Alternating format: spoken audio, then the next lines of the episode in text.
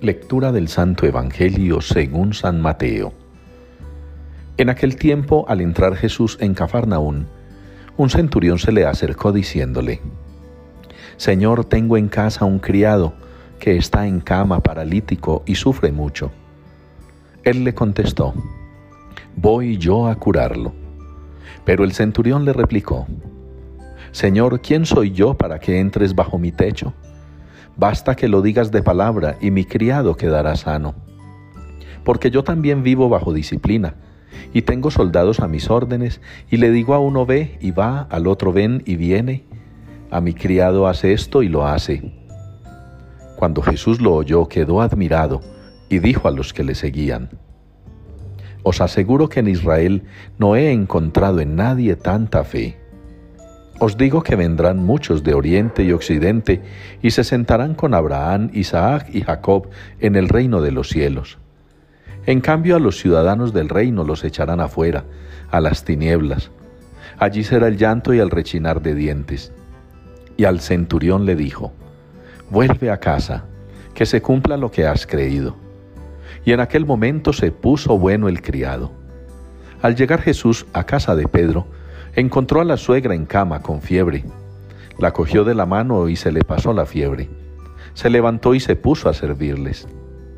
Al anochecer, le llevaron muchos endemoniados. Él con su palabra expulsó los espíritus y curó a todos los enfermos. Así se cumplió lo que dijo el profeta Isaías. Él tomó nuestras dolencias y cargó con nuestras enfermedades. Palabra del Señor. El Señor se acuerda de su misericordia. Con esta respuesta participamos hoy en la liturgia del Salmo responsorial, que ha sido confeccionado con un texto del Evangelio de San Lucas en su capítulo 1. El Señor se acuerda de su misericordia. Y ya lo hemos repetido en múltiples ocasiones, pero en el repetir está la fuerza del aprender, del saber, del adquirir conocimiento, afianzándolo en nuestro interior.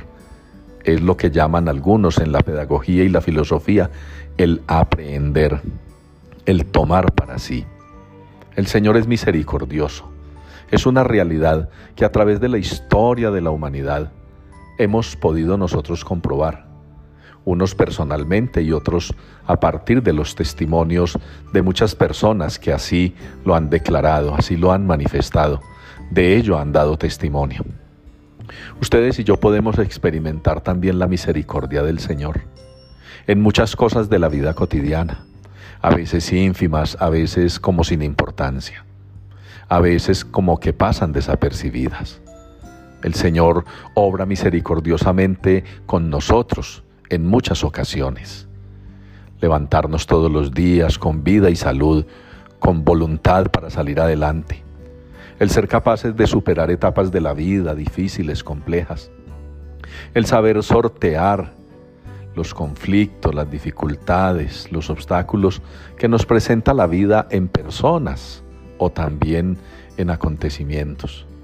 Todo ello es misericordia del Señor. Brindarnos la posibilidad de asistir a la Eucaristía, de hacer oración, de acercarnos a su palabra.